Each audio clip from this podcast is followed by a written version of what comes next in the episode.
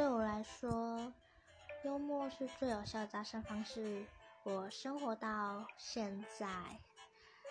几乎是以普通的打招呼，不管是现实生活还是网络世界中。国中阶段以下有男性同学，我的生活圈